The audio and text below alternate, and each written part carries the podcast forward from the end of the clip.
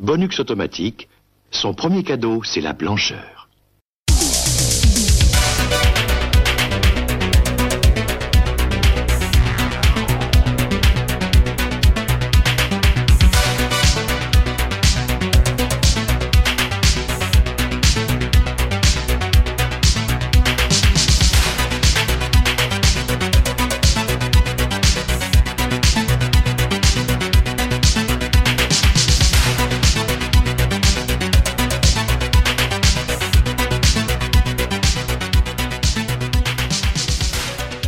Bonjour à toutes et à tous et bienvenue dans ce nouveau cadeau bonus d'IT's le podcast.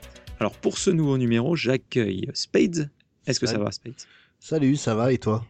Euh, J'ai un peu perdu ma voix mais on, On s'entend, mais c'est pas grave. c'est ce que j'ai j'ai- je fais un peu des, des prestations de Père Noël et du coup oh, oh, oh, après ça m'abîme un peu la voix. Euh, je reçois également Mikado Twix. Est-ce que ça va Mikado? Salut, bonjour les enfants. Bon, donc, euh, vous aurez deviné aisément que nous allons aborder une thématique saisonnière, à savoir les La émissions. raclette. Euh, ouais, ça aurait pu être pas mal, ça. Cadeau bonus raclette. Ah, mais c'est pas très radiophonique. Parler, parler de la Wii là, non? Pardon. Donc, on va parler des émissions de Noël. Enfin, des programmes de Noël. Alors, l'émission sera découpée en deux parties. Une première partie où euh, chacun d'entre nous évoquera un programme qui l'a profondément ému ou marqué euh, dans, sa tendre enfance pendant la période de Noël. Et puis, euh, dans une deuxième partie, on évoquera bah, des, euh, des films ou des programmes à visionner, donc on conseille pour bah, l'atmosphère de Noël et toujours sympa à visionner à Noël. Alors, bah, on, va se lancer. Alors, écoute, Spades, est-ce que tu peux nous, nous parler de ton programme emblématique? En fait, si je dois chercher dans vraiment ce qui m'a marqué le plus au niveau des programmes de Noël euh, dans mon enfance, il y a deux choses. La première, c'est Bruno Mazur. Ah, c'est un bon programme. Oui, comme, comme tous les papas des années 80, je pense, euh, le mien était très accro au, au journal télé le soir. Et euh, son présentateur fétiche était Bruno Mazur. Et ce qui était remarquable avec Bruno Mazur durant les émissions de réveillon, c'est que le type faisait son journal avec les, les yeux limite rivés sur euh, la montre. En, on lisait dans son regard crevette, crevette, cocktail. Sinon, plus sérieusement, le vrai programme euh, qui m'évoque Noël pour moi, c'est un dessin animé qui s'appelle Super Ted. Ah, alors oui, ça, Super je dois Ted. dire que Super Ted, Choix collégial, je pense, hein, non? euh, alors eff- effectivement, mais euh, honnêtement, je me souvenais plus du nom. Ah mais, bon? euh, Non, non, je me souvenais plus Je comment suis ça s'appelait. Hein. Ben, écoute, oui, on va, se- on va se- tout d'abord s'écouter le générique, histoire de rafraîchir les mémoires.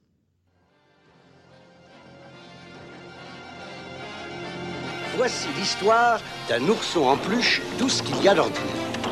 Mais sur la chaîne de fabrication, on lui découvrit un défaut. Et il fut jeté au rebut comme un vieux morceau de chiffon. Il se retrouva dans une grande pièce toute noire. C'est alors venant de l'espace, un drôle de bonhomme lui donna la vie avec de la poussière cosmique. Puis, il l'emmena dans un nuage magique, où la bonne fée nature, à son tour, lui donna des pouvoirs surnaturels. Et depuis, le petit ourson devint Super Ted. Donc effectivement, euh, comme je le disais, le nom ne me disait rien, mais le, le visuel euh, est très parlant. Nous mettrons le lien sur le poste du, euh, du numéro. Donc euh, Spade, je t'en prie, parle-nous de Super Ted. Donc Super Ted est, une, est un dessin animé qui vient de, du Royaume-Uni, qui a été créé en 82. Et euh, donc c'est arrivé chez nous dans l'émission Croque Vacances. Non, Destination Noël plutôt, je crois. Destination. Noël, ça me dit rien, ça. Destination Noël, ben, c'était l'émission qui remplaçait Croque C'est la version Vacances. Croque vacances de Noël. Voilà. Euh. Ah, d'accord, ok. Et euh, donc c'est arrivé euh, en, pour la période de Noël en 83. Et euh, donc ça raconte quoi Super Ted C'est l'histoire d'un petit ourson, tout à fait banal, sauf que la chaîne de montage le trouve qu'il a un défaut et le jette au rebut. Un extraterrestre passant par là décide de lui donner euh, la vie. L'extraterrestre aux couleurs de papier peint d'époque. Ah oui, tout à fait. Hein, et une fée lui donne des super pouvoirs quand il crie un, un mot magique que jamais on n'entendra. D'accord. Euh, ok. Et donc c'est pour ça que je m'en souvenais pas. Oui, oui, c'est très très anglais en fait comme concept, j'ai l'impression. Ah, le, le visuel est très anglais, oui. Oui. Mais le, le truc, en fait, c'est qu'au final, euh, bah, en faisant mes recherches pour l'émission, je me suis rendu compte que de Super Tête, je me rappelais que du générique. Bah, Et pareil, hein. Et oui, c'est un peu le souci, quoi. Mais il était, il était emblématique parce que moi, j'ai des très, très vagues souvenirs. Moi, je me souviens que la fée, elle habitait dans une, un village, une sorte de village dans les nuages, un Tout truc fait. magique dans les nuages. Et au-delà de ça, euh, j'ai pas de souvenirs. Par exemple, je serais incapable de te dire euh, quel était on va, le méchant ou les méchants du dessin. Les méchants, parce qu'ils sont trois, donc il y a un cowboy qui s'appelle euh, Tex, Oui, bah, Original. un squelette qui s'appelle Squelette, mhm. Il y a un un chien gros... qui s'appelle. Non, il y a un gros malabar euh, avec une houppette qui s'appelle Bulk. D'accord. Et en fait, qu'est-ce qu'ils veulent faire? Tu t'en souviens? C'est des criminels, donc ils veulent voler des trucs, cambrioler des banques, et Super Ted est toujours là pour euh, les empêcher d'agir. D'accord. En revanche, moi, euh, si je peux me permettre, ce dont je me souviens parfaitement bien, c'était sa manière à lui de revêtir son, son déguisement de, on va dire, de Superman d'époque. C'est-à-dire, euh, bah, il enlevait tout simplement la fermeture éclair de sa, de sa, De sa peau. de sa peau, hein, on peut dire les choses, hein, de, sa de sa fourrure, pardon. Et puis, bah, après, il était en super tête, quoi. Tout à fait. Et, et de mémoire, je vous dis peut-être une bêtise, mais ça je m'adresse aux gamers, il me semble qu'il y avait le jeu sur Amstrad.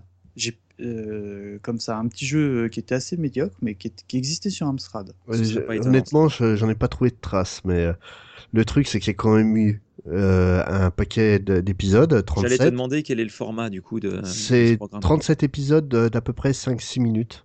D'accord, donc c'est Ah, du ouais. court qui passe genre, euh, bah, dans, enfin pour pas bouche-trou, mais un petit Bah, programme, euh, voilà, Shaker et compagnie. quoi. Voilà, tout à fait. Et euh, donc c'est réparti sur trois saisons. Et le, et le truc qui est marrant, voilà, c'est qu'en 37 euh, épisodes, il y en a aucun qui m'a marqué quand même. Ouais, ouais, mais, mais, mais tous, hein, parce que dans la mémoire collective, bah, comme, je- comme tu disais, on se souvient du générique. Et moi, quand là, tu as dit super tête direct, euh, c'est revenu, mais après, je suis incapable de te de citer le, le moindre e- extrait du dessin. Ouais, oui. Donc euh, marqué par ce programme, mais euh, pas Mais de voilà. pas- Voilà, enfin, c'est pour moi, il est emblématique de mon enfance, mais c'est pas un, c'est pas un dessin animé qu'on pourrait, euh, comment dire. ah, là, je vois, euh, je vois pas vraiment comment expliquer le, le concept. C'est, ça fait partie de moi, ça fait partie de mon enfance, c'est culte C'est pour parce moi. que tu, tu Mais c'est le quand- générique qui est culte au final. Voilà, c'est parce un- que tu regardais ça quand tu étais tout petit et c'est des, des lointains souvenirs Voilà, hein, qui, des- sont, des qui sont euh, marqués. Après, dans le- quand tu rentres dans le détail, bah, tu te- tu t'en souviens pas. Et pour peut-être que tu te souviens bien du générique, parce que tout simplement, c'était le truc que tu voyais le plus dans le dessin animé. C'est tout à fait. C'est en fait Voilà. ce générique et euh, Love Is All, la chanson. euh, Exactement, c'est deux trucs que je mets à égalité, quoi. Mais exactement. J'allais t'en parler. ouais. C'est le Ah truc oui, qu'on se souvient. Euh, voilà. Ah oui, hein. ah bah oui. Voilà. Bah, Love is vous, sa- bah, vous savez quoi Euh, je, le- je vais en parler si vous permettez. Euh, je l'ai pas mis dans mon choix, mais honnêtement parce que j'ai oublié. Parce que selon moi, euh, Love Is All, euh, c'était euh, c'était bah, c'était la chanson de, de Noël. Quoi. Enfin, Non, c'était que- enfin, c'était le programme Bouche-Trou aussi quand il y avait Ouais, mais, interlude, mais un pour truc. moi, voilà. euh, c'était voilà, Love Is All, c'était le le dessin animé de de fête, quoi. Vraiment. euh, bah, Enfin, c'était surtout représentatif de Croque Vacances, quoi. Ils nous le casaient dès qu'ils avaient un trou de 3-4 Ouais. minutes. C'est vrai. C'est Et, ça. euh, et puis après, tu avais la variante euh, avec le, le sirop. Ah, vous mais vous là, souvenez plus récent, effectivement. Ouais, C'est- pas bon. Dessert. Bah oui, on va s'en écouter un petit extrait d'ailleurs. Ah ouais, avec plaisir. All, euh, toujours avec plaisir. Allez, c'est parti.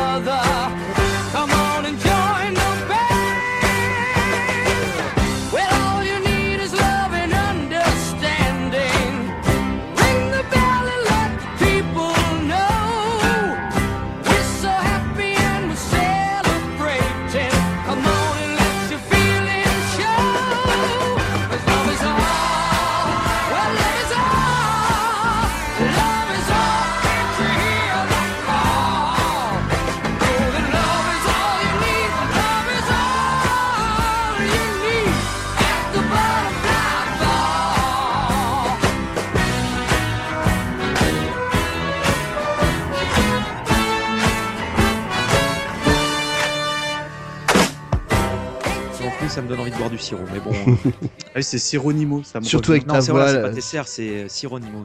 C'était Sironimo, ouais. Sironimo. Surtout avec ta voix, du sirop, ça te ferait pas de mal. La C'est- boucle est bouclée, comme dirait. exact. C'est exact.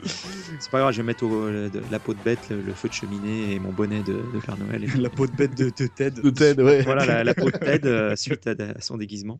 C'est classe. Donc pour résumer des épisodes euh, de 7 minutes, euh, une 37 épisodes, avec un schéma qui est à peu près toujours le même, à savoir Super Ted contre le crime. Et, euh, et on retient que le générique. Alors attendez, moi je vous pose une colle. Est-ce que vous vous souvenez du, de- du nom de l'extraterrestre qui vient chercher euh, Ted? Spotty. C'est beau. C'est celui qui a, une- qui a une tête. euh, un C'est celui qui là. peint, là. C'est un, c'est un punk jaune à poids, à poids vert C'est ça. Un punk jaune. C'est clair. et qui, était, grand-chose. ouais, qui a été doublé quand même par Francis Lax. Ah bah oui. Francis Ah bah, Lax, à mon euh, attention. Euh, Francis Lax. euh, Numéro bon, à venir, on n'est pas à l'abri. Ah bah oui. Après, après Roger Carrel, je pense. Bah, qui doublait Tex. D'accord. La Bon, bah, boucle voilà. est bouclée encore une fois. Tout est- Tout est dit quoi. Bon, bah écoute, euh, Spades, merci de, de ce choix Madeleine de Proust euh, sur Super Ted. Alors, Mikado, ton, ton programme, euh, on va dire, emblématique euh, de Noël euh, des années 80, il s'agit des petits papiers roses. Alors, déjà, on va s'écouter le générique de l'émission histoire de se remettre dans l'ambiance.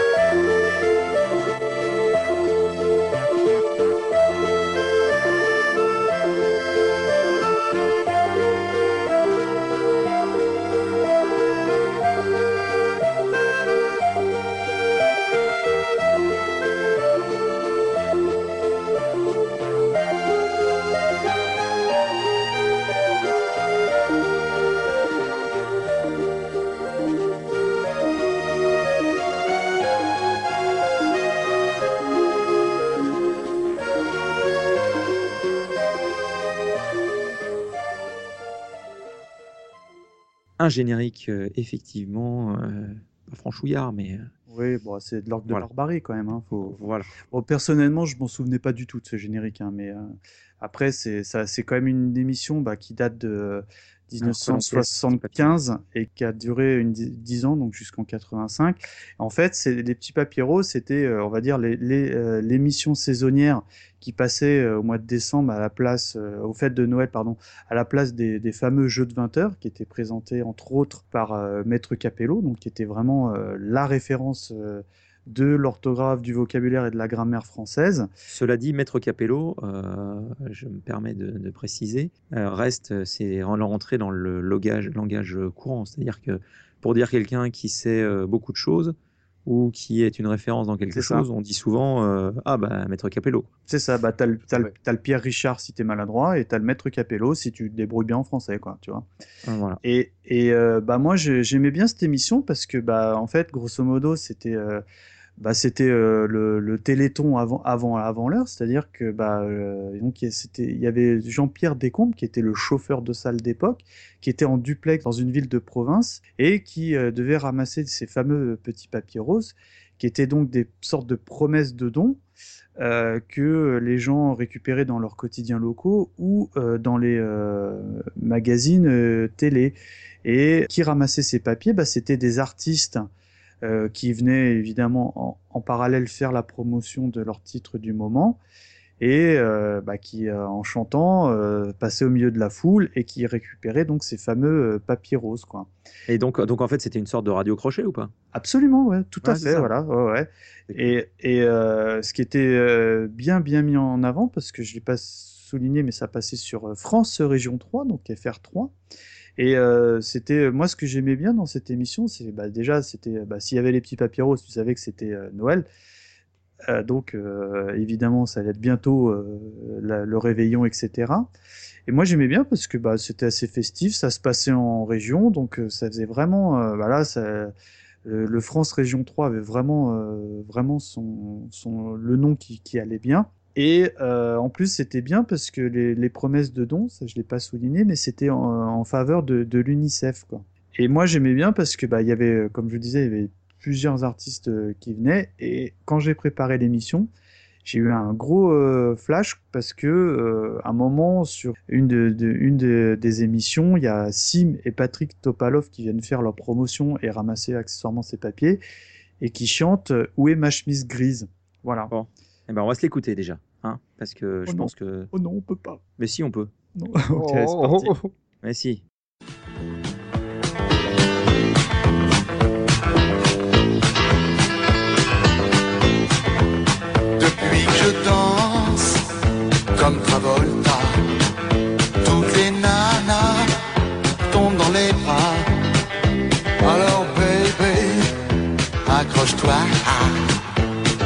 Un point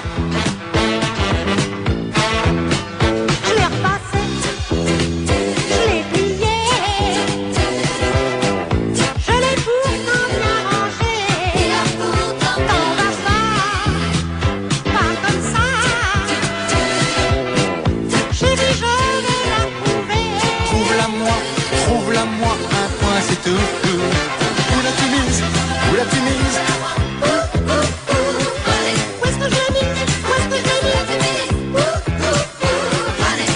Où est ma chemise grise ma chemise grise Si tu la trouves pas, en garde à toi. Bon, ok, bon. accessoirement, il y avait quand même de- des, des Sardou, des, euh, des gens comme ça qui venaient chanter, qui étaient quand même, on va dire, les gros artistes du moment. Puis bon, bah, il y avait Topalov et, et Sim. Bon. Est-ce qu'il y, a eu- est-ce qu'il y a eu Sylvie Vartan avec son- sa fabuleuse chanson euh, dont on a faire, évoqué faire quelque chose faire quelque chose Ah, sûrement, hein, parce que bah, je vous dis, cette émission a duré 10 ans. Et donc, il y a eu quand même pas mal de. J'ai en mémoire comme ça une Karen Cheryl qui est passée, Dorothée. Indax obligé. euh, Daniel et, Prévost, et- et figurez-vous. Dax qui est venu siffler, oui, c'est obligé, quoi. Ah. Oh bah oui, qui est venu faire le, oui, le colibri, tout ça, probablement quoi. Ah, voilà, j'en garde pas un souvenir ému, mais euh, dans, dans- quand on a préparé l'émission, euh, les petits papiers de Noël, c'est le truc tout de suite qui m'est revenu en tête, euh, que je regardais ça avec mes parents quand j'étais enfant. Eh ben écoute, merci pour ce radio crochet euh, à base de papier rose et cette belle chanson que les auditeurs vont avoir pendant une nouvelle fois quelques temps dans la tête. C'est ça. Ben alors, en ce qui me concerne, pour mon, mon émission, enfin mon programme emblématique, j'ai choisi en fait une artiste que j'espère vous connaissez tous, toutes, à savoir Chantal Goya. Ah, Alors Chantal Goya, je ne sais pas si vous avez connu, mais Chantal Goya, euh, dans les années 80, était, pas partout, mais euh, très très très souvent à la télé, mais plus particulièrement à Noël.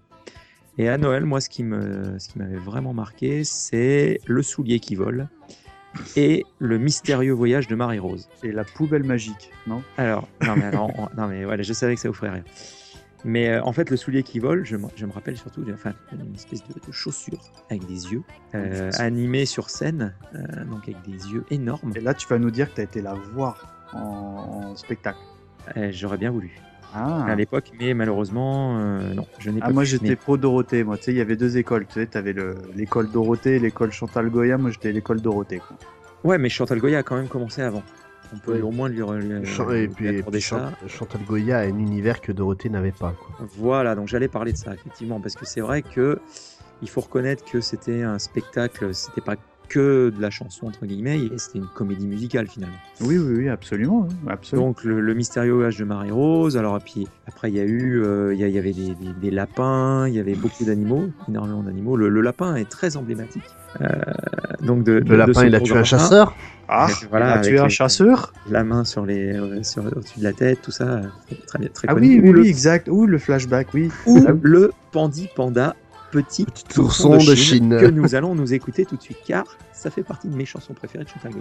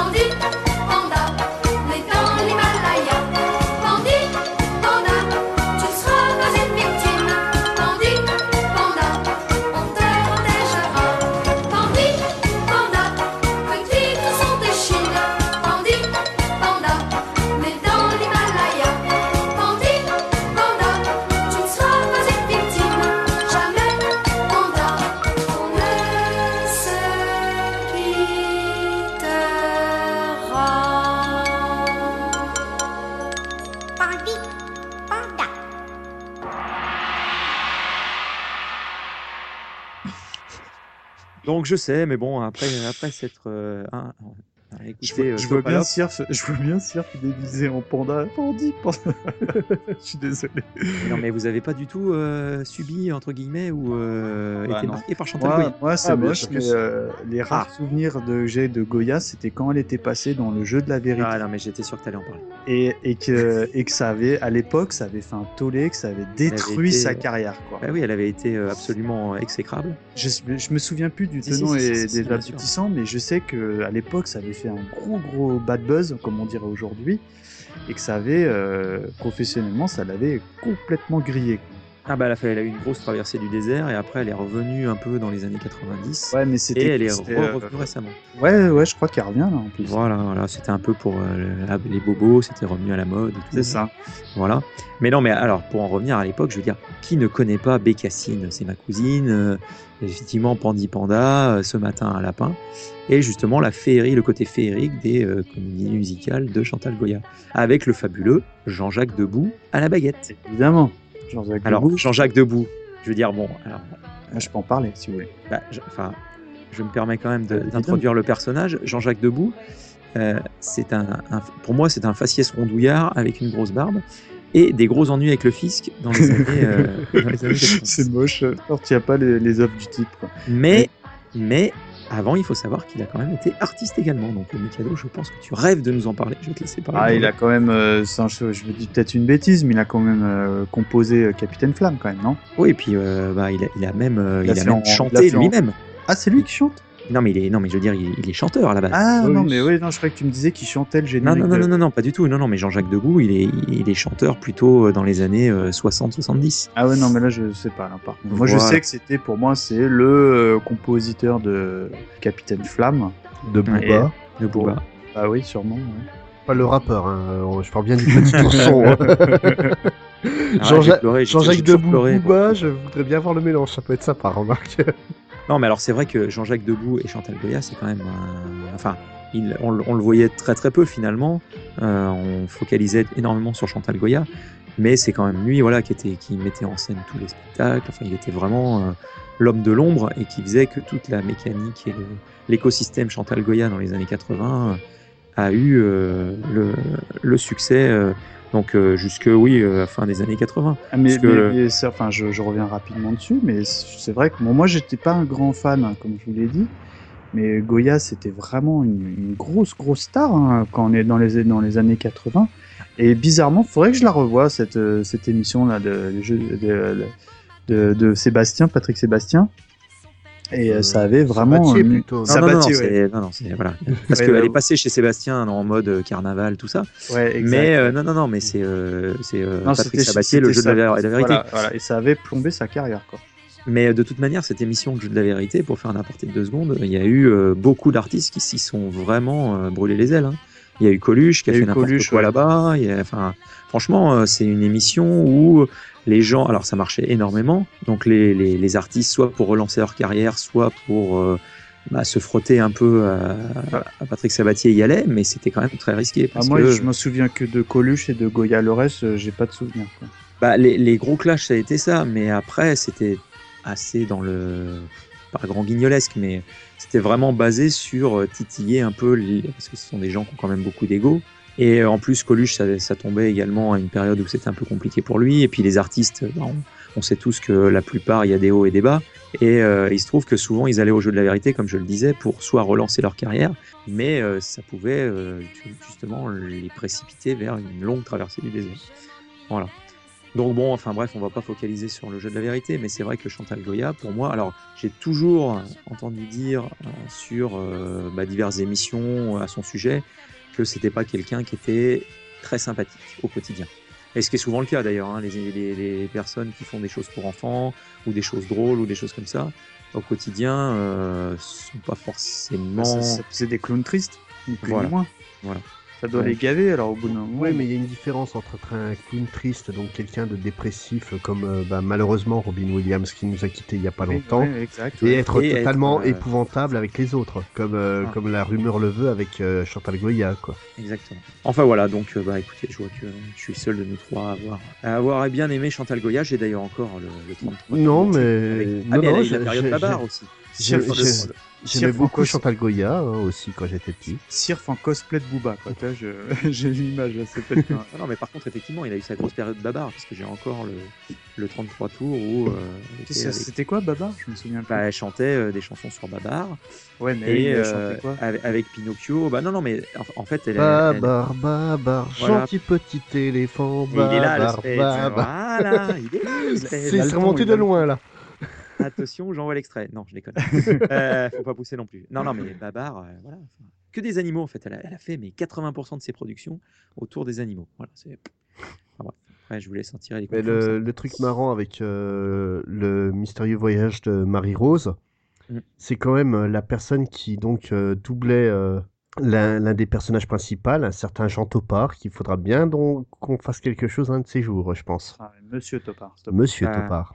Il n'y aurait pas une histoire d'animaux là-dedans? Et oui, en effet, toujours des animaux. vous voyez. Donc, euh, bon, enfin voilà. Donc, euh, et puis, alors, très très connu euh, au Japon également, bien sûr. hein, euh, Chantal Comme d'hab. Hein, euh. Mais c'est la coupe de cheveux, ça. C'est un peu à la. Hey, Mathieu, elle, a, Mathieu. elle, a, elle a influencé euh, Luke Skywalker un peu. hein. Euh, ouais, aussi. Ouais. Elle, est- elle est copyrightée, sa coupe de cheveux. Ah oui, non, mais, mais ce qui est fort, c'est qu'elle en a jamais changé. C'est-à-dire que même quand elle a fait son retour là dans les années 2000, même coupe de cheveux. hein. Et honnêtement, elle a, elle a pas beaucoup vieilli. hein. Elle a pas trop changé. hein. Parce que récemment, j'ai revu Lio la- la- tu parles de émission. la perruque ou de. De. J'ai revu Lio dans une émission. Je sais pas si vous l'avez vu. Ah, elle a euh, reçu, elle a reçu. hein. Mais c'est terrible. La pauvre, elle m'a fait de la peine. Enfin bref. Bananana. bananana. C'est quoi ça? Banana Split. No- Truc Bon, qui a bref. rien à voir avec Noël. Et Lio, attends, Lio Banana Split, programme de Noël également, a Tout été à fait. invité dans, dans les euh, Débarquez-moi de Jean-Luc Ah Lahaye. oui, oh la vache. La haie d'honneur, euh, tout ça. quoi. Enfin, enfin, je, je pourrais Oh m'enflammer la haie d'honneur, le de- souvenir de que tu viens de m'envoyer là. Ah oui, oui. Ah oui, Ah, quand- il y a- Avec le quand il y avait- microcasque, avec le microcasque, souvenez-vous. quand il avait générique, invité Whitney. Houston et sans parler un mot d'anglais, tu vois. Enfin, classe. Voilà. Enfin bon. Donc, Ouais. euh, tout un tas de, de programmes euh, plutôt euh, pour les enfants quand même. euh, à la base. Débarquez-moi. Débarquez-moi. C'est ma plombé, la série. Enfin voilà. Euh, bon bah écoute, euh, cher Mikado, euh, comme tu, tu veux pas chanter, débarquez-moi. On va basculer sur le, le- bah, le- la sélection des conseils de visionnage pour Noël. Alors bah écoute Spades, est-ce que tu, tu veux commencer sur cette, cette sélection? Je Bon, pense pourquoi que- pas on, Allez.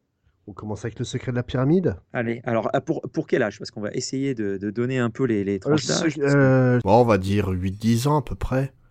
Disons qu'il y a certaines scènes, dont la première, qui peuvent être un peu dures à regarder. Donc éviter de les traumatiser quand même. D'accord. Bon alors qu'est-ce donc Quelle année Qu'est-ce qui se passe Quel, quel- est-ce que Donc, tu peux nous- quand même euh, nous en parler un petit peu? Donc Le secret de la pyramide, c'est un film américain qui est sorti euh, le 4 décembre 85, Mhm. qui est réalisé par Barry Levinson, qui nous donnera plus tard, euh, donc par exemple, Good Morning Vietnam, qui est loin d'être... Oui, grand, grand, grand film. hein, euh, Pas film de Noël, hein, on va pas se mentir. mais- Voilà, mais grand film quand même. hein. Ouais. Mais euh, donc, euh, ce qui est surtout intéressant, c'est le nom de, du producteur, un certain Steven Spielberg, et au scénario, un certain Chris Columbus. Hmm. Ah. Donc exactement le, le même combo qu'un euh, film Goonies. qui s'appelle Les Goonies. C'est Et marrant, Oh, par... bah, dis donc, enfin, c'est si je peux me ça. permettre, ça me dit rien du tout. C'est un film qui est passé quasiment incognito, réellement quoi. Ceux qui l'ont vu, on en garde un très bon souvenir en règle générale, Ouais, mais c'est un film qui a eu un très peu de succès en salle. d'accord. Il a fait un four, quoi, non? Oui, tout à fait. Donc euh, l'histoire, ça se passe à Londres en 1870. Un jeune, euh, un jeune adolescent du nom de John Watson fait son arrivée dans, une- dans l'école de la, la Brampton Academy de Londres et il va y rencontrer un, un autre adolescent qui va devenir son meilleur ami. Un type à l'esprit euh, acéré, euh, capable de déduction géniale, un certain Sherlock Holmes. Ah, Ah. d'accord. C'est après ah, ah, et après il y a eu le jeune Indiana Jones, tu vois. Et avant il y a Voilà. eu le jeune, Jeune Sherlock, Holmes. Voilà, et justement, le film en- aux États-Unis s'appelle Young Sherlock Holmes. Eh ben, Ah bah tu vois. Et Voilà. donc, euh, tout simplement, euh, ce jeune Sherlock Holmes et ce jeune John Watson vont se retrouver à enquêter sur une série de morts étranges qui seraient mêlées à une secte euh, égyptienne de l'Antiquité. Et nous rappelons, c'est pour enfants. hein. Oui. et, Des euh, sectes, des morts, mais non, mais. oui. Oui, mais je, Non, non, mais- Je, je te rappelle qu'on a tous grandi avec euh, Rémi sans far- famille hein, dans les années 80, donc côté Rémi, violence, on était, on était servi. C'est Hein. vrai, c'est vrai. Ah ouais. Mais euh, donc le, le truc, euh, c'est que tout le film est construit euh, sur l'explication de pourquoi Holmes est devenu un, un type asocial qui a du mal à se lier avec, euh, avec les autres. D'accord. Et euh, tu l'as regardé, toi, tu pour Oui, deux oui, ans de- j'ai- Et aujourd'hui, ça a pris un petit coup de vieux. Ça, ça a pris un petit coup de vieux forcément, mais ça reste un film très agréable, qui est très, Parce- très, très dynamique. Parce que l'avantage de ce genre de film, c'est que c'est une tranche euh, de- de- d'histoire. Mhm. Enfin, c'est une, euh, et du coup, bah, que tu le regardes un film euh, qui traite des années euh, 1800 quelque chose en 85 ou, en, ou aujourd'hui, ça reste toujours le- les mêmes décors, la même thématique. Donc, Voilà. Et, euh, euh, je bah, pense que ça vieillit moins qu'un film euh, de la de la période, quoi. Justement, au niveau des décors, ça rappelle beaucoup ce que fera Chris Columbus plus tard sur les premiers Harry Potter. Ah d'accord, ok. Une, une esthétique très victorienne dans l'âme. Ah bah tu vois, euh, honnêtement, j'ai regardé la, la bande-annonce euh, quand tu nous as cité le truc. Honnêtement, ça a l'air sympathique. Hein, le- Et euh, ce qu'il faut savoir, c'est que dans ce film, on trouve aussi le premier personnage en, en image de synthèse. Donc une, une scène où euh, un vitrail prend vie et va agresser un, un, un prêtre. Oula, ça fait pour les petits, c'est un peu flippant, ça, non? Non, enfin oui, mais bon, les gamins aiment bien avoir peur aussi. Et là, Oui, c'est de la peur, c'est de la peur euh, de non violente. quoi, mais voilà. euh, light, quoi. Voilà. Et le truc, c'est que cette petite séquence, elle est faite par une, euh, une fraction de, de, de ILM, le célèbre studio de, de George Lucas. Ouais. Et euh, ce- cette petite fraction est un truc qui s'appelle Pixar. D'accord, ok. Euh, D'accord, ok. C'est là, euh, c'est là qu'on découvre les débuts de Pixar réellement. Ah, et t'as une idée de si c'est édité en DVD, en Blu-ray ou autre Euh, ou pas DVD, c'est sûr, parce que je l'ai dans la main à l'instant. Ouais, Euh, Blu-ray, je pourrais pas dire, mais euh, d'accord. vraiment. T'as une idée de la qualité de, du DVD Enfin, de quand tu l'as revu, ça t'a paru genre oulala la vieille VHS ou propre? Non, non, l'image est plutôt propre globalement. La, VF euh, est très bonne, D'accord. comme en règle générale avec les films jeunesse de cette époque. hein. Oui, c'est ce que, ouais, ce que j'allais dire, ouais. Et euh, vraiment, même s'il n'y a pas d'acteurs qui sont réellement connus dedans, c'est un film que je vous conseille de voir. Et avec des gamins de 6 ans, ça passe très bien. Quoi. D'accord, ok. Ok, Bon, bah, là, faut- honnêtement, tu m'as bien vendu le truc, hein. c'est clair. Bon, bah, Mikado, t'as quoi à nous vendre, toi?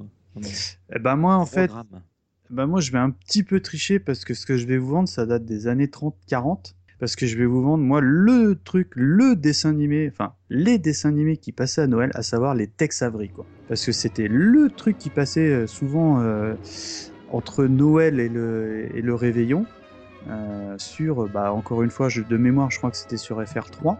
Je me souviens que mon papa moi il m'avait enregistré bah, les, euh, les dessins animés qui passaient euh, en, cassette euh, vidéo, en VHS. Et, et c'était une cassette que je, je regardais, que je re-regardais, que j'ai vu des, des, des dizaines et des dizaines de fois, à tel point que quand j'en ai euh, regardé quelques-uns pour préparer l'émission, et ben les épisodes, bah, je les connaissais tout simplement par cœur. Et euh, pour la petite anecdote, euh, vous savez, il y a une dizaine d'années, un très beau coffret DVD collector qui était sorti de l'intégrale des Tex Avery, et euh, il y avait la VF. Et moi, j'avais jamais vu un Tex Avery en, VF parce que bah, dans les années 80, ça passait en VO, sous-titré en orange, souvenez-vous. Mm.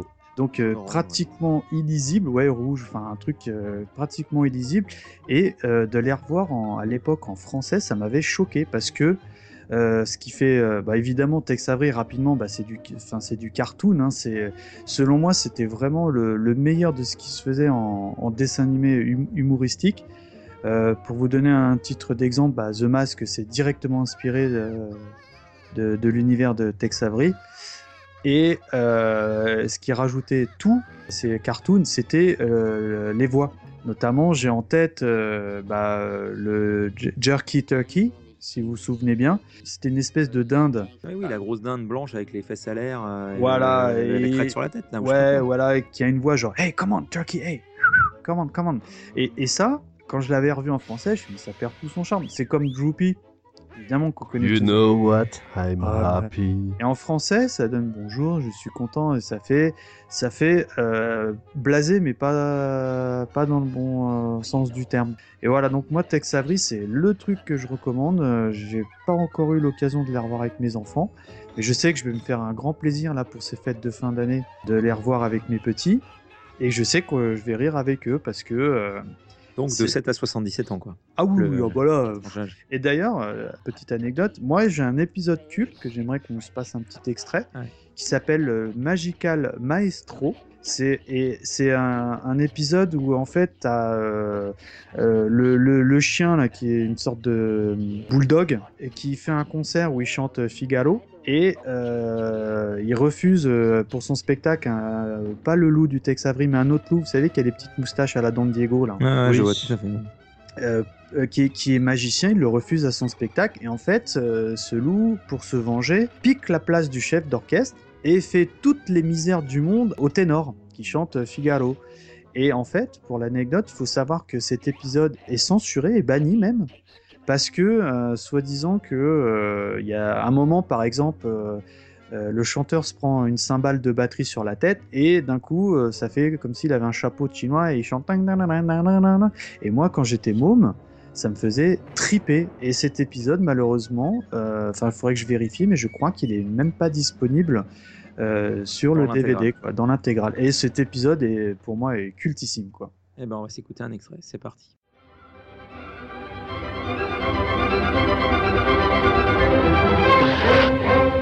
Largo città largo La la la la la la la la la Presto te che la veglia presto La la la la la la la la la Ah, che bel vivere, che bel piacere, che bel piacere Per un barbier di qualità, di qualità Oh, bravo Figaro, bravo, bravissimo, bravo! La la la la la la la la la!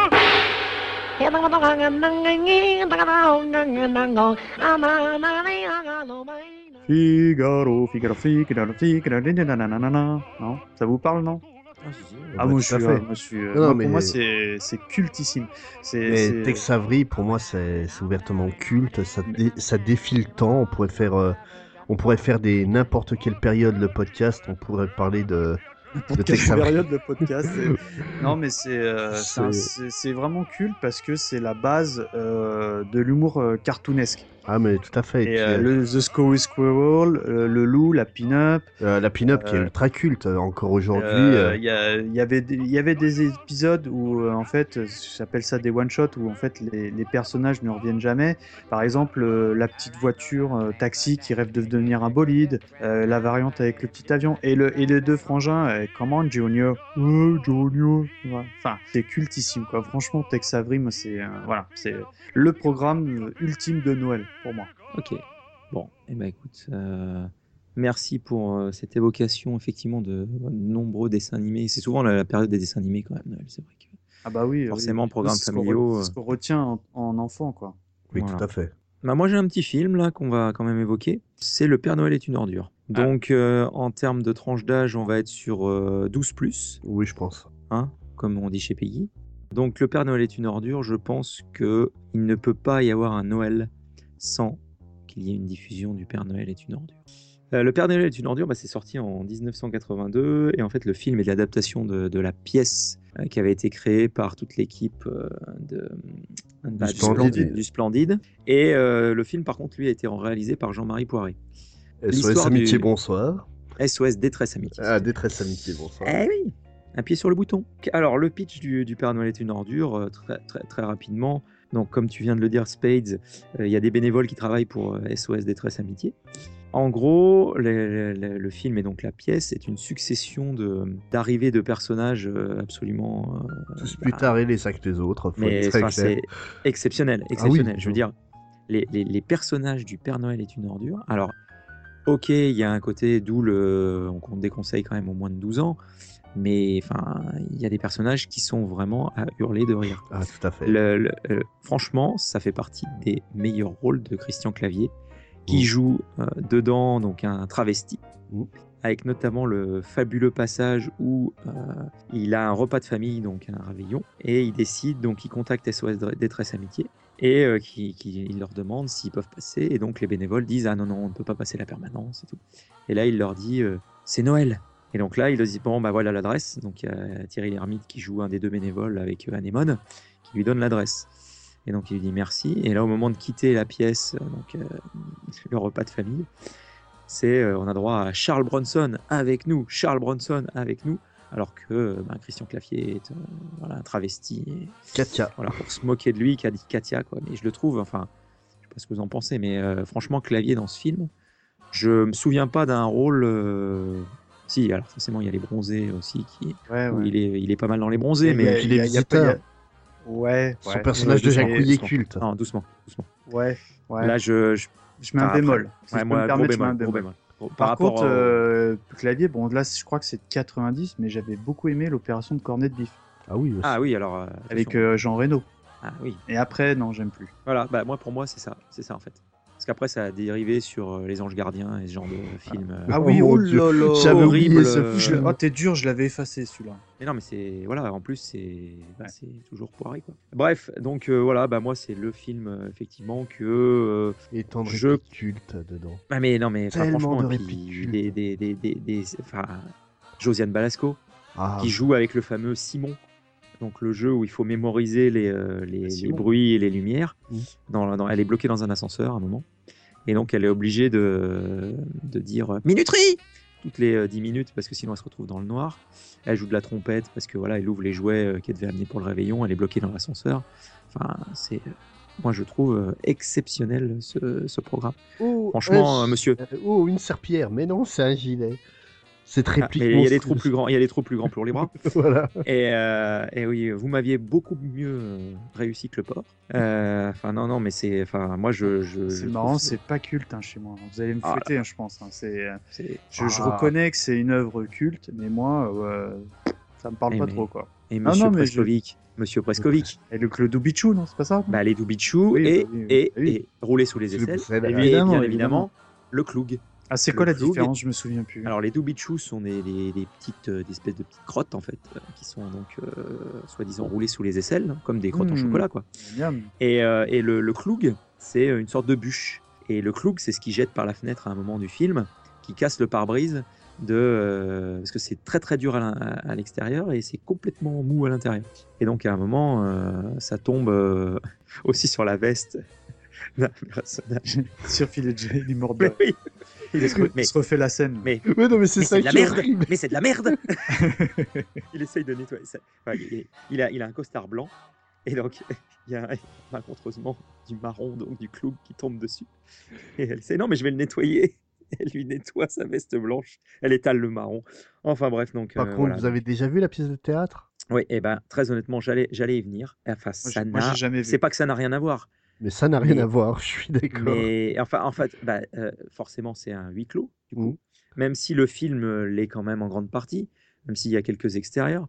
Mais ce que je trouve, c'est que pour moi, j'ai préféré le film. Ah bah, moi, je préfère la pièce de théâtre. Et ben voilà. Je trouve qu'elle va tellement plus loin dans le délire que Elle est moins, elle, pour le coup, je la mettrais encore plus. euh, euh, voir du et en- 14 ans, ouais. parce que je l'ai trouvé entre guillemets un peu trop vulgaire par rapport au film. Le film est quand même un peu édulcoré entre Et, guillemets. et ce final totalement apocalyptique, c'est euh, ce fi- le final de la pièce de théâtre est totalement différent de la, de la version euh, cinéma. Et euh, c'est l'apocalypse total, ce truc. Ah oui, oui, non, mais bah, tu, enfin, à l'origine, il y a la pièce, donc euh, effectivement, euh, puis euh, donc ils n'étaient pas forcément connus, donc ils pouvaient se permettre d'aller très Ouais. très loin dans tout. Mais quand ça sort au format cinéma, on est obligé de, de, de reformater la chose pour que ce soit bah, visionnable par un plus grand nombre, pour que ce soit un peu entre guillemets familial. Et euh, mais bon, il y a quand même du euh, Gérard Jugnot qui s'affaire sur euh, découper un peu un, un corps quand même, mais on, le voit jamais. Hein, mais mais il est, il est magique dans son rôle de Eh, passe-moi la scie, machin. Ah, Ouais, non, la c'est cuisine. magnifique. Ouais, ouais, non, c'est. Joyeux Noël Félix. Félix, il a un kiki. et Zezette, ça dépend, ça dépasse. mais voilà. Le formulaire. euh, honnêtement, Christian Cavalier qui aide Zezette, jouée par Marianne Chazelle, à remplir son formulaire pour la Sécu ou je ne sais quoi, avec son numéro de Sécu, mais c'est pareil, c'est les deux personnages là, Zezette qui parle comme ça avec les grandes fa- qui est euh, donc enceinte, euh, jusqu'aux oreilles, avec son caddie de course, qui est donc marié à Gérard Jugnot, qui lui, en gros, c'est lui le Père Noël, c'est pour ça, donc d'où le Père Noël est une ordure. Donc lui, il fait des, des piges dans les grands magasins et puis devant aussi les clubs euh, un peu louches de, de Paris pour euh, déguiser en Père Noël, voilà, pour des flyers. Donc Félix qui veut retrouver sa femme Marianne Chazelle et qui ne veut plus rentrer parce qu'elle en a marre de vivre dans une caravane au milieu des lapins et ainsi de suite, au bord du périph'. Enfin bon, c'est, enfin voilà. Ouais, tout je- est culte. euh, Non, mais je pourrais en parler des heures après. Euh, voilà, il faut absolument, je pense. euh, Alors, je comprends que chez certaines personnes, ça puisse être un humour euh, un peu particulier et qui ne plaise pas à toutes et tous. Tu veux ton cadeau bonus euh, Noël Splendide. ordure, quoi. Ah, il le- Splendide, quoi. Il- Ah oui, le Splendide mérite. Il, mérite il est prévu, le truc. D'accord. Ah oui, oui, oui, non, non. c'est- Eh ben, on le obligatoire. note sur les tablettes. Je pense que Spade, c'était d'accord avec moi. Ah oui, largement. Bon, c'est pas grave, Mickey, on t'in- on t'in- on t'in- on t'invitera pas. on Ouais, je suis débrouillera. pas parfait, je suis désolé. Bon, enfin voilà, donc euh, effectivement, on l'a euh, peut-être pas tous les ans à Noël, mais au moins euh, une année sur deux. Quoi. Ça, c'est... Surtout avec la TNT, maintenant que vous avez beaucoup plus de chaînes, autant vous dire que l'offre de, de chaînes s'élargit. Donc, euh, Pire des cas, si vous cherchez des programmes euh, des années 80, nous avons notre rubrique Télé 80 Donc n'hésitez pas à venir consulter sur 80slepodcast.fr. exactement, avec euh, les- la sélection des meilleurs programmes 80 chaque semaine. Bon, enfin voilà, donc bah écoute, euh, non, moi je, je- j'adore ce film. Vous l'aurez compris, aisément. Hé, Charles Bronson Fais pas la tronche, quoi. Allez, t'as pas de raison de te déprimer. Arrête de m'appeler comme ça, papa, ça m'horripile. Hé, Bronson Avec nous. Bronson Avec nous. Bon, bah écoute, euh, Spades, est-ce que tu aurais un autre, euh, un autre programme à nous conseiller? Si je vous dis Natigan, ça vous fait penser à quoi? À rien. Voilà. Euh, À Willow, mais. Ah oui, oui, mais oui. Pareil. Mais ça n'a rien à voir. Eh oui, Donc Natigan, c'est encore un- une fois un film qui est passé totalement à la trappe à l'époque où il est sorti, donc en 86. C'est un film qu'on pourrait conseiller en gros pour, euh, pour un enfant de 10 ans. Pour expliquer, moi quand j'ai découvert Natigan, c'était dans une période où, euh, où j'étais un grand grand fan de Jack London, et je trouve que le, le film colle bien à cette ambiance-là. Donc Natigan, c'est l'histoire de, de Nathalie Gann, une jeune fille de 12 ans, qui vit donc euh, durant la, Grande Dépression à Chicago, donc la période des années 30. Et son père, en fait, va devoir partir dans l'État de Washington, donc euh, à l'autre bout des États-Unis, pour trouver du travail, et l'abandonner pendant quelques temps pour pouvoir euh, survivre, donc tout simplement parce que financièrement ils sont ils sont au bout. Mais elle, elle supporte pas la personne chez qui elle est restée, donc elle décide de rejoindre son père à tout prix et on part donc sur un grand périple à travers tous les États-Unis où elle va croiser donc des vagabonds qui voyagent illégalement à travers les trains. Elle va sympathiser avec un loup qui est dressé pour le combat et qui va devenir son vrai compagnon de, de voyage. Et elle part à la recherche de son père, tout simplement. donc, En fait, c'est euh, Rémi sans famille, quoi. mélangé avec Shinobi, quoi. pour le coup. bah, disons que le, le loup en, en- le loup est quand même un gros atout pour le film. hein. Ça aurait été un chihuahua, il- ça aurait eu beaucoup moins d'impact. Desquels Mais euh, donc le film, euh, au casting, on trouve un certain John Cusack qui fait un certainement un de ses tout premiers rôles. Oui, j'imagine, oui. Il est tout tout jeune dedans. Et celui qui joue le père donc de, de, de, euh, Natigan, c'est Ray Wise, qui donc euh, joue euh, Léo Nash, euh, dans Robocop, l'un des Ah. criminels, mais et qui deviendra ultra culte dans, dans les années 90 en devenant le papa d'une certaine Laura Palmer. Ah. Donc euh, le film, vraiment, c'est un film d'aventure où, euh, où elle va traverser plein de péripéties, se lier d'amitié avec des gens, se retrouver en, en maison de, de redressement parce que c'est une vagabonde. Et euh, de Zora Larousse, quoi. voilà. Son, père, euh, de à l'autre bout des États-Unis, est persuadé qu'elle est morte dans un accident de train. On le voit sombrer dans la dépression, devenir suicidaire. Et euh, le film est... Rappelle-moi l'âge, là Non, c'est c'est- 10, et puis, 12 ans. Non, mais c'est bien, c'est festif, quoi. Ouais, c'est très très festif et tout finit et tout finit bien, forcément. Comme dans Rémi sans famille. Voilà, c'est euh, c'est vraiment typique, euh, une histoire typique des années 80, quoi. C'est ce que j'allais dire. Là, là, le pitch, c'est là, on est dans les 80s, mais à mort. ouais, voilà, mais euh, vraiment, c'est un film qui se laisse très très bien regarder. Je l'ai revu pour euh, pour l'émission et euh, je le conseille franchement, quoi. D'accord, ok. Eh ben, ça marche. Bon, tu me l'as moins bien vendu que. ah, c'est plus particulier comme ton. hein. Nathalie Sougan. Nathalie Sougan. T'habites où? Euh, je. Vagabonde. Où sont tes parents? Je sais pas bien, je cherche mon père. Orpheline. Je suis pas une orpheline. Cellule numéro 1. Je suis pas une orpheline. C'est ça, oui, t'as raison. Bon, Mikado, un autre, euh, un autre choix? Bah ouais, moi, euh, bah, j'aime bien tout ce qui est un petit peu héroïque fantasy et, euh, et euh, je vais vous proposer moi Lady Hawk de 1985 euh, par un certain Richard Donner et avec bah, Matthew Bro- Broderick en tête d'affiche et surtout la, la magnifique Michelle Pfeiffer qu'on a pu voir vois par la dedans en tête Ouais. d'affiche. J'aurais dit Ah ouais. Hauer, moi. Pardon Moi, c'est ce que j'allais dire. Moi, j'ai- j'ai- je retiens plus parce que je me souviens effectivement, c'est Ro- Roger, Roger Hauer, euh, Ouais. euh, que- qui faisait encore à l'époque des trucs de qualité. C'est Oui, le, voilà. che- le chevalier Voilà. Oui, Pour- oui, mais, oui, mais, oui, mais, hein. oui, mais euh, pour préparer l'émission, j'ai regardé un peu les, les fiches qui se faisaient. Et la tête d'affiche, c'est Matthew Broderick. Ah, parce que maintenant, il est. Enfin, voilà. Non, non, mais la Il y a tête des, d'affiche gens- il y a des gens qui se souviennent de Matthew Broderick maintenant. Ah oui, attends, il faisait l'inspecteur Gadget. oui, mais depuis. Alors, bah c'est tout. Voilà. Il fait même pas, il fait même pas inspecteur Gadget 2. Ouais. Non, mais c'est vrai que co- honnêtement, on m'aurait demandé les deux héros de- du film, j'aurais cité euh, Roger Hauer et, et Michel Pfeiffer, quoi. Vous prenez ouais. qui passe Bah, en- euh, en moi j'aurais, moi j'aurais dit Michel Pfeiffer en, en- en premier quoi. Oui. Michel Pfeiffer qui joue après dans évidemment euh, Catwoman dans Batman et, euh, Et dans Esprit Rebelle. Esprit-. Voilà. Ok, non, attends. qui était, qui était très mauvais mais bon c'est autre chose. Oui, oui, oui, oui. Et grosso modo, le pitch, eh ben, en fait, c'est euh, Philippe Gaston, donc, qui est incarné par Matthew Broderick. C'est un jeune voleur emprisonné dans un donjon, donc euh, à ça- c'était le pays local, et qui réussit à s'échapper donc du- du- des cachots, et qui est euh, rattrapé par la garde lan- lancée à sa poursuite. Mais il est sauvé in extremis par Étienne de Navarre, donc qui est euh, joué par euh, Ruger, Ruger Hauer. Donc c'est un ancien chef d'Aquila et qui est accessoirement l'amant euh, de la très belle Isabeau d'Anjou, donc qui est incarnée par euh, la magnifique, je, je le dis très sincèrement, Oui, Michel non, ouais. Pfeiffer, qui provoqua la, la grande jalousie de l'évêque d'Aquila, qui est joué par John Wood. Je me souviens plus euh, qui est cet acteur, très honnêtement. Et donc qui était euh, également fou, fou amoureux pardon d'Isabeau et, euh, et en fait par jalousie euh, bah, il chasse le couple et euh, les condamne en pactisant directement avec le diable, c'est-à-dire que maintenant ils sont victimes d'une malédiction. Le jour, Isabeau est transformé en, en faucon.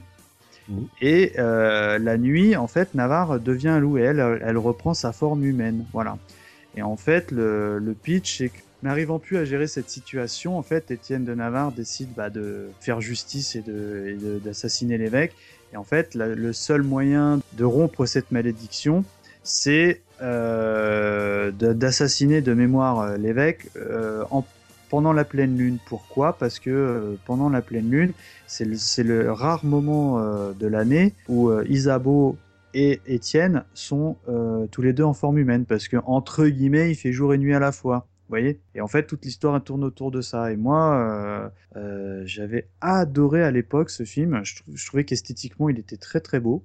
Euh, moi, j'ai eu l'occasion de, en tout cas, de revoir un petit peu le Blu-ray qui est vraiment de très bonne facture, qui est bien, qui est bien nettoyé, qui est propre. Et c'est curieux parce que ce film-là, quand j'en parle autour de moi, ça ne parle absolument à personne. Du coup, ben, j'ai fait un peu mon enquête et il s'avère que ça a fait un four monumental à l'époque. Ah oui, que ça avait c'était même bien. plombé euh, plus ou moins euh, la, C'est dans la mouvance des euh, Princess Bride et euh, des films un peu comme ça, non? Des Ah, Willow, il il non, il est beaucoup plus dur que Princess Bride. plus dur? Ah Ouais. oui, c'est. Bah, ouais, ouais, parce que très honnêtement, je pensais quand je l'ai re- revu le, le dire bah tiens, je vais le regarder, puis je le regarderai une nouvelle fois avec mes enfants à Noël.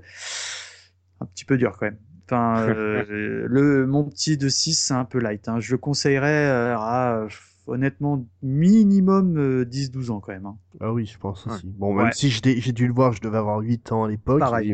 Et, et il m'avait marqué aussi euh, moi, énormément. euh, je me souviens de. Enfin, ça m'avait marqué au fer rouge de la beauté de, de Michel Pfeiffer. Ça fait quatre fois que tu le dis, j'ai Ah l'impression ouais, quand même non, non, que mais- amoureux. Mais j'ai le même Ouais. crush euh, sur Ah, Michel moi, Pfeiffer. je- euh, Et puis quand, quand je l'avais revu dans Batman, oh là là là. Et marrant dans Esprit Rebelle, moins déjà. hein. Euh, euh, non, c'est nul, mais vraiment. Ouais. C'est terrible, c'est terrible. Mais euh, Je sais pas pourquoi en plus, ce, film avait, ce film avait fonctionné, parce que j'avais vraiment pas aimé. quoi. Parce que Ah, la la musique chanson, était quoi. à la mode. Voilà, la chanson, on n'entendait que ça. C'était Ouais. quoi C'était Snoop Dogg, non qui chantait Non, c'était Coolio. Ah Voilà. oui oh, Dangerous. Minds et tout. là. Ouais. Mais, euh, mais non, euh, C'était une, c'était euh, une reprise, euh, c'était une reprise de Stevie Wonder. tout à fait. Part-time Bon, bref, c'était un viol parce que celle de Steve Wonder, elle est, elle est très bonne, mais enfin bref. Oui. Voilà. Voilà. Donc voilà, donc un, un très très beau film. Bon, on va pas se mentir, c'est vraiment un film que tu sens que c'est un film qui a été fait dans les années 80 quand même. hein. Mais euh, je trouve Ouais, mais, je en ouais, polystyrène, bon, je- je- non, non, absolument Non, non, pas. non, les non, décors sont des décors Mais- réels qui ont été tournés dans la région de, justement de l'Aquila, euh, qui est une, une, une ville italienne.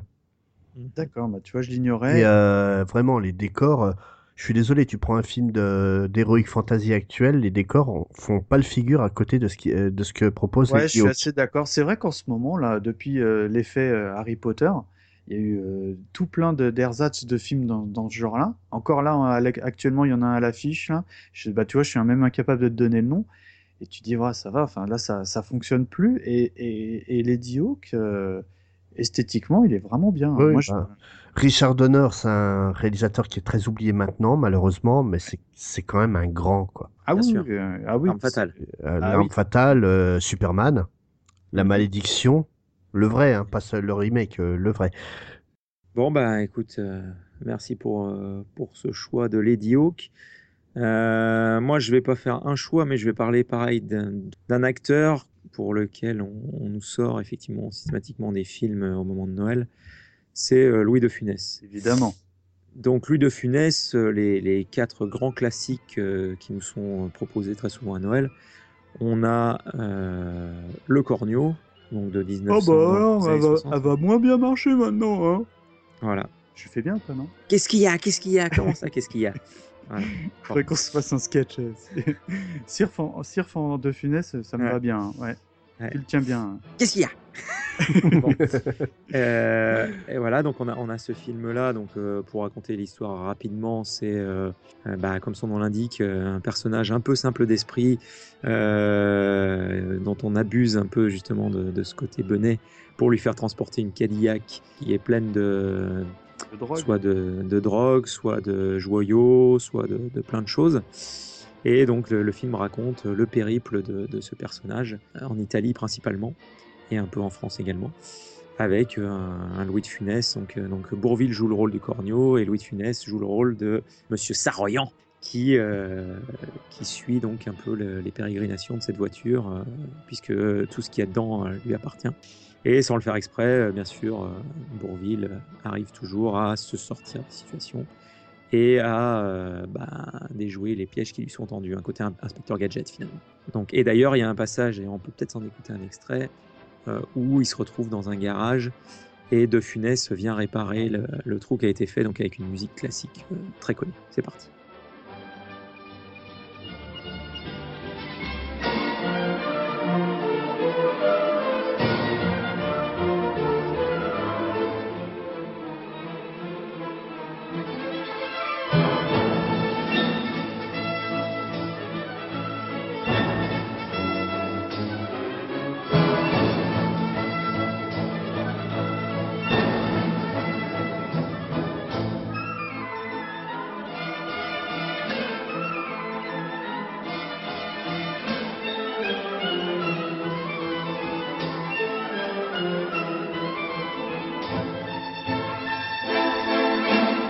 Effectivement, ce, ce passage euh, qui reste culte. euh, C'est marrant que tu aies proposé cet extrait parce que moi, le Cornio, j'ai bizarrement, j'ai pas beaucoup de souvenirs. C'est une erreur parce que je sais que j'avais adoré. Et, euh, et en revanche, l'extrait que tu as proposé, c'est tout de suite euh, la deuxième scène qui m'est venue en tête après la, la dodoche qui explosait, quoi. Tu vois. ah, voilà. Bah, la Dodoche qui a explosé, qui a été reprise dans plein de pubs euh, Ah bah oui, euh, ah oui, ça c'est voilà, c'est pour ça que c'est culte. Voilà, donc ça. Euh, Sinon, c'est pas dans celui-là qu'il y a une scène euh, où euh, De Funès est sous la douche avec un culturiste qui bouge. Ah euh, oui.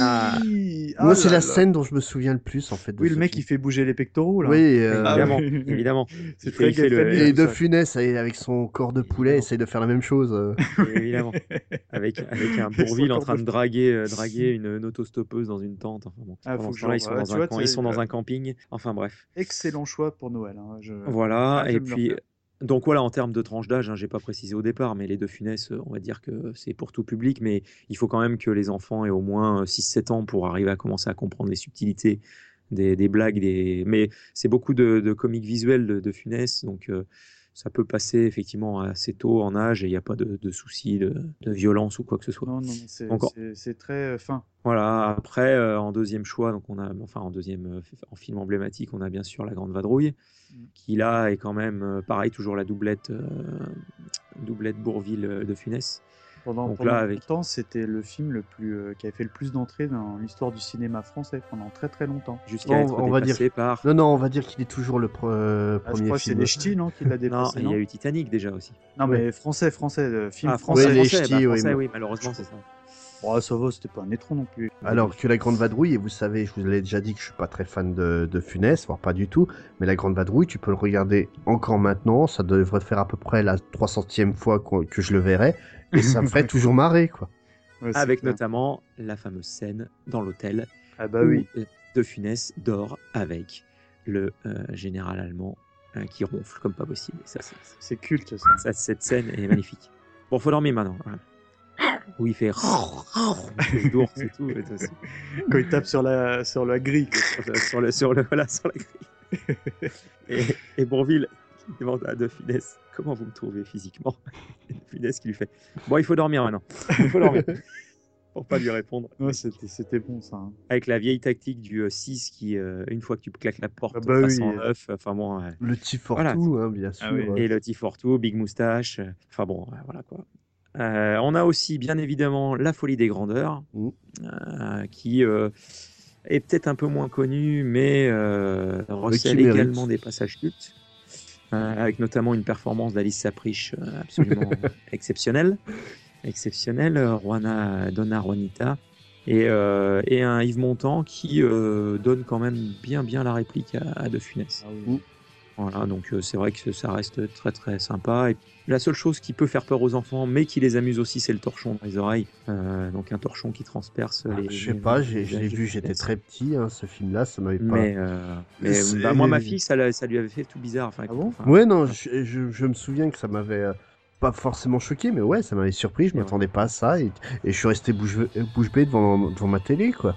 Donc, et puis voilà, puis avec une musique de Paul Naref, enfin, toujours, euh, toujours sympa. Et puis bah, Paul le dernier, alors on va en parler un peu plus. Les aventures de Rabbi Jacob. Ah, je pensais que tu dirais euh, la soupe aux choux. Ouais, non, j'ai hésité, mais en fait, non. Non, non, euh, les aventures Rabbi Jacob, euh, c'est. oui. bah, je veux dire, les aventures Rabbi- de Rabbi Jacob, donc, c'est l'histoire de- d'un rabbin qui vit à New York, qui vient en France pour voir sa famille, enfin une partie de sa famille qui est, qui est en France. Et euh, bien évidemment, le rabbin, il va lui arriver euh, quelque chose, il va pou- pouvoir être à l'heure euh, et arriver à l'aéroport comme prévu. Et c'est du coup bah, De Funès qui va, entre guillemets, endosser le rôle de Rabbi Jacob. C'est vraiment un résumé très très rapide. Et c'est pareil, ce film est bourré, bourré, bourré de, de passages cultes. Salomon est juif, je vous garde quand même. Enfin, tout ça, le bateau qui s'appelle Germaine 2, euh, enfin le- Victor, Victor Victor. Pivert, comme le Pivert. Euh, et puis bon, ah non, le, le chewing-gum, le Yankee avec euh, les Ah, effets moi- spéciaux. Moi, je l'ai, euh, revu, euh, je l'ai vu il y a pas très longtemps avec mes enfants. J'en avais parlé déjà dans un précédent podcast.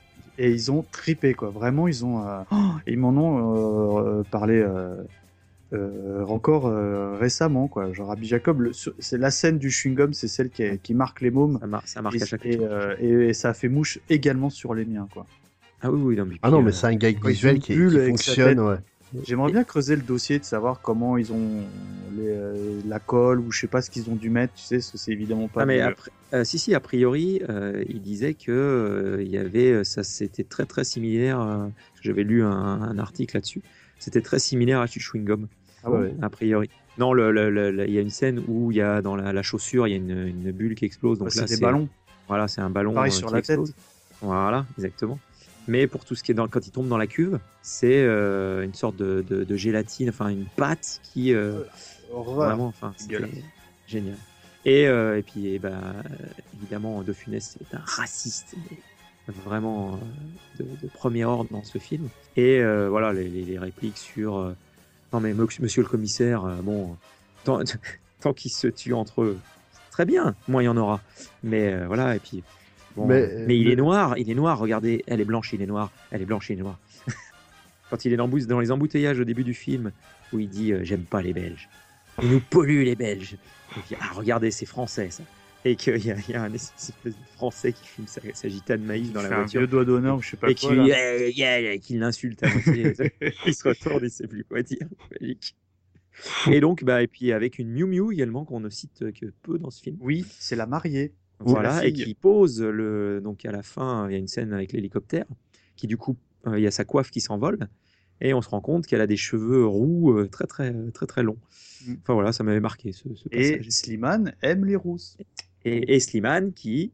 alors, on l'a Double déjà- Ulysse. 31. Voilà. Voilà. Voilà. Les bouclés. Bon, je le dis à peu près à chaque podcast, mais euh, Voilà. Bah, on radote en fait, on est un Ah peu oui. des- des- On est des papis maintenant, oui. on est les papis du Muppet Show, tu sais. Voilà. Enfin bon, donc tout ça pour dire que ce film, euh, enfin, il faut l'avoir vu quoi. Il n'y a pas, il y a pas à tortiller. euh, je veux dire, c'est euh, et à chaque fois, enfin très souvent dans les films de De Funès, on a euh, Daniel Thompson qui officie aussi à tout ce qui est scénario. C'est quand même quelqu'un qui. C'est fait- intemporel, hein, les œuvres de, de Ah Funès, ouais. c'est intemporel. hein. Tu peux regarder. dans les années 80, ça marchait parfaitement bien. Aujourd'hui, ça marche parfaitement bien également. Après, il y a du tri à faire. hein, On en a déjà parlé dans d'autres Oui, oui, podcasts. oui, oui, oui, mais je- mais, dans les œuvres que tu as citées. Ah, bien sûr, bien sûr. Bah, les que- quatre que, tu as cités, oui, c'est le trio de. Et- enfin, et- le, le et, quatuor euh, de tête, oui. Mais vraiment, euh, bah, en plus, c'est complètement 80 La soupe aux choux, c'est cultissime aussi. hein. Enfin, moi, je- j'en parle vite fait, parce que pour moi, ça peut également être un truc de Noël. Euh, moi, je, pareil, je les ai revus. bah, et en plus, ils étaient beaucoup plus jeunes. Ça fait bien deux ans que je les ai vus avec mes enfants. Et ils avaient adoré, quoi. Bah, tu sais, dès qu'il y a ah, des normal. des machins, euh, euh, ah, bah le glaude, il faut qu'on pète et tout. Ah là, les mômes, ah, tu vois, enfin, c'est euh, l'extase, quoi, tu vois. Ah bah oui. Enfin voilà, donc euh, bah, un acteur absolument génial, qui pareil dans la vie était beaucoup plus triste que, que sur, euh, Il sur était ses pro. films. Il était pro. Et qui est mort donc euh, en 1980. Et un gendarme, hein, ça ferait pas de mal aussi pour Noël. Quand même. Ah, euh, moins. Ah, les, les gendarmes, c'est plus l'été. hein. J'en avais parlé quand Ouais, j'ai mais bon. des gendarmes extraterrestres. Ça passe bien quand même. Oui, bah ça fait toujours le, Le taf, le taf. Voilà, donc euh, ouais, oui, effectivement, euh, je tenais quand même à, à évoquer ce grand acteur euh, intemporel comme tu l'as Ah dit. oui. Voilà, euh, bah, je- les amis, je crois que quand même on a, on a balayé. Alors, effectivement, on va quand même citer aussi les, les bêtisiers, voilà, juste euh, Ah bah pour oui, évoquer oui. euh, voilà, forcément, bêtisier, oui. euh, traditionnel bêtisier de Noël ou du jour de l'an, on ne sait plus trop. Et les fameuses émissions enregistrées deux mois à l'avance où on dit Joyeux Noël C'était en octobre. Tout va bien. Enfin voilà, quoi, avec les stars euh, qui sont à la mode euh, au moment. Enfin, c'était déjà. Et les émissions de Maritier et Car- Gilbert Carpentier également. voilà, on, ça- on- donc euh, bah écoutez, on, on espère que toutes ces belles suggestions vous auront réveillé plein de souvenirs et vous aurez, vous auront donné envie de bah, regarder un peu la, la télé façon 80s euh, au moment de la dinde et de la bûche de Noël. On va vous souhaiter à toutes et à tous de très très belles fêtes de fin d'année et puis on va se donner rendez-vous l'année prochaine. Joyeuses Mikado. Spades, merci à tous les deux. Merci à et toi. puis à très bientôt. N'hésitez pas à nous laisser vos commentaires euh, hivernaux, puisqu'on est encore en automne, mais on sera bientôt en hiver euh, pour Noël. Et euh, bah, on va se quitter sur une chanson typiquement Noël, à savoir Petit Papa Noël de Monsieur Tino Rossi. Allez, à bientôt. Salut, salut, ciao. Ciao et Ciao. joyeux Noël à tous. Joyeux Noël. Oh, Joyeux oh, oh, Noël. oh, Géant vert. Ah non, salut.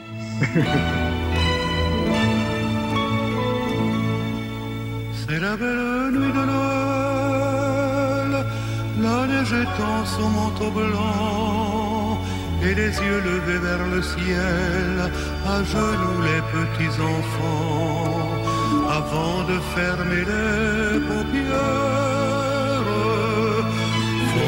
une dernière prière. Petit